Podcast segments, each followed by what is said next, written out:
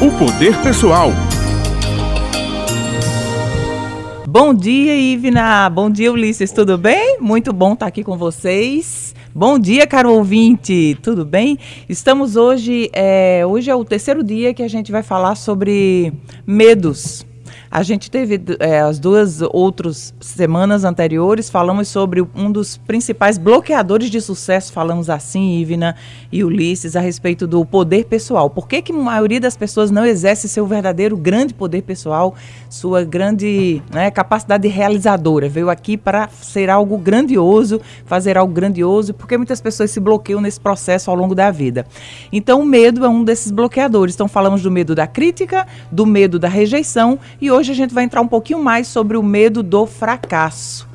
É, muitas pessoas nem começam algo porque elas já receiam fracassar. Então é mais seguro permanecerem onde estão, não tentar algo novo, porque é garantia de que você já conhece aquilo de onde está.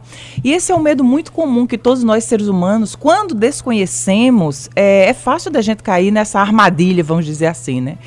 É, porque é mais fácil a gente ficar na nossa zona do conforto, não tentar arriscar nada, não ir sequer aprender algo novo, porque sempre tem aqueles pensamentos, ah, vai que não dá certo, é melhor nem tentar. Além, claro, das opiniões que muitas vezes não são encorajadoras. Então, é, como é que a gente pode combater esse tipo de medo? Que, inevitavelmente, todos nós, a grande maioria tem. Muitos vão com medo mesmo e se arriscam e fazem porque o desejo de realizar é muito maior do que a, aquele medo.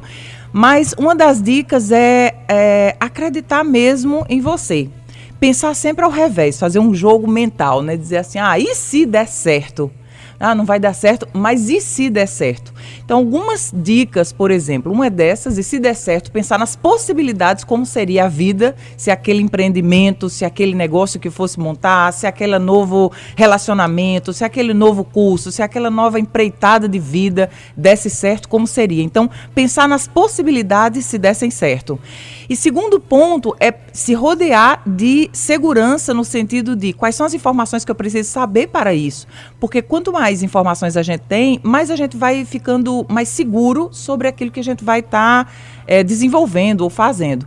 Então, perguntar, se rodear das pessoas que já atingiram o que você é, busca, ou as pessoas que já estão no caminho, as pessoas que já seguiram alguns passos à sua frente, certamente vai te dar mais tranquilidade para você começar algum empreendimento é, de forma mais segura, sem tanto medo. E a melhor dica para a gente enfrentar os medos da nossa vida, eu te digo agora é enfrentando os medos. Porque quando a gente enfrenta o bichinho de frente mesmo, a gente vai ver que ele nem é tão grande assim. Muitas vezes a gente coloca ele como sendo mais importante, mas cada um de nós a gente tem uma força enorme dentro de nós. Somos guiados por um Criador fabuloso, né, pai de todos nós, independente como a gente o chama.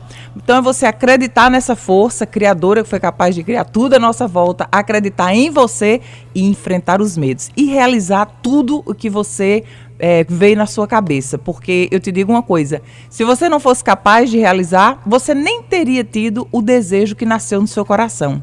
Se você teve esse desejo, essa vontade, é porque vai que é por aí. Então siga seu, seu coração, seu instinto, né? Sua, é, sua intuição, que é tão importante hoje em dia, em vez de no meio de, no, é, no, no, mundo de tantas vozes, a quem eu escuto, a quem eu escuto, a quem eu escuto, a melhor coisa para fazer é você escutar sua intuição, desde que esteja conectado com a nossa fonte criadora.